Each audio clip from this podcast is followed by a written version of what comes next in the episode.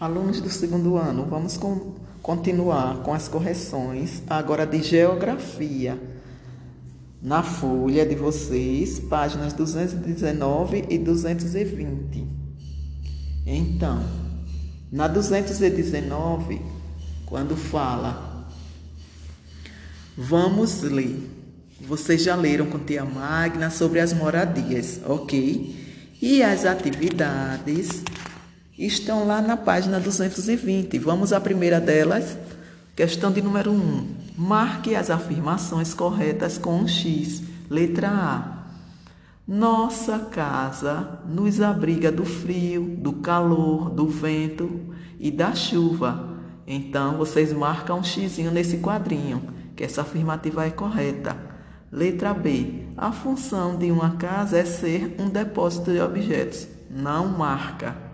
E letra C, a casa também nos abriga na hora do descanso. Marca um X, que essa afirmativa está correta. Questão de número 2. Há vários tipos de moradia. Cada uma é construída com um tipo diferente de material. Converse com um adulto que more com você e descubra quais foram os materiais usados na construção de sua moradia. Depois, circule o nome deles. Então, cada um vai perguntar aí ao papai ou à mamãe qual é o tipo de material que foi usado para a construção da casa de vocês. E em seguida, irão marcar aqui, olha, tem um, uma lista de materiais aí, cada um vai marcar o seu, certo?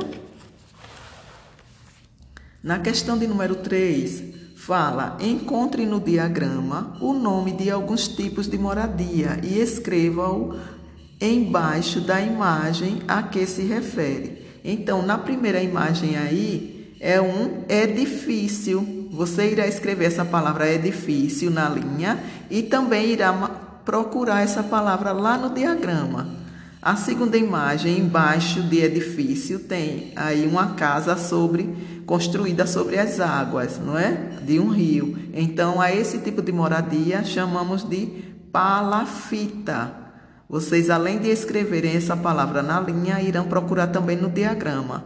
E do outro lado do diagrama tem uma casa aí com grade na frente e andares né, em cima. Então, esse tipo de moradia chamamos de sobrado.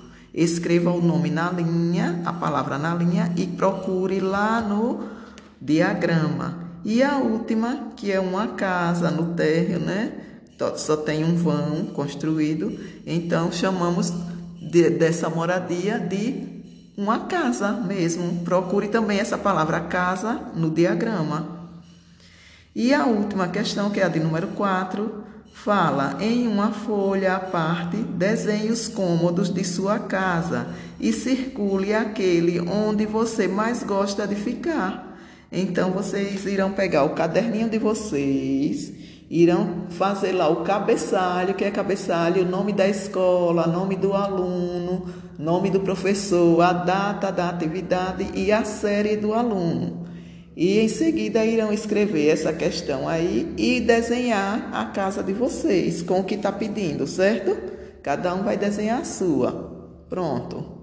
Agora, alunos do segundo ano, vamos corrigir as atividades da folha de vocês de português, da língua portuguesa, é, onde tem página 92. E lá em cima fala atividades, questão de número 1. Coloque S para sinônimos e A para antônimos. Letra A, magro e gordo. Vocês irão colocar no quadrinho aí letra A. Letra B, garoto e menino. No quadrinho irão colocar letra S. Letra C, rápido e ligeiro. Letra S de sinônimo. Letra D, onde tem o quadrinho aí e as palavras amor e ódio. Então, no quadrinho, vocês colocam a letra A, de antônimo. Na questão de, da letra E, onde tem alegre e feliz, vocês colocam no quadrinho S. Na letra F, onde tem claro e escuro, vocês colocam no quadrinho a letra A. E na letra G de gato, onde tem ganhar e perder, vocês colocam no quadrinho a letra A. E na última, a letra H, onde tem pulou e saltou. Vocês colocam lá dentro do quadrinho a letra S. Na questão de número 2, onde tem escreva um sinônimo para cada palavra a seguir. Onde tem a letra I, belo, vocês poderiam ter escrito, por exemplo, bonito. Aqui é só uma sugestão, vocês podem ter feito outras palavras que também são sinônimas dessas aí, certo? Na letra B, onde tem educado, vocês poderiam colocar na linha gentil. Na letra C, onde tem perfumada, vocês escreveriam cheirosa. Na letra D, onde tem desaparecer, vocês poderiam ter colocado sumir. Onde tem na letra E, encontrar, vocês poderiam ter escrito na linha achar. Na letra F, onde tem ver, vocês poderiam escrever enxergar com X. E na questão de número 3, que é a última da nossa folha, onde tem reescreva as frases, substituindo as palavras destacadas por antônimos. Letra A. Meu carro está limpo. Então, o antônimo de limpo, vocês é, deveriam ter escrito: Meu carro está sujo.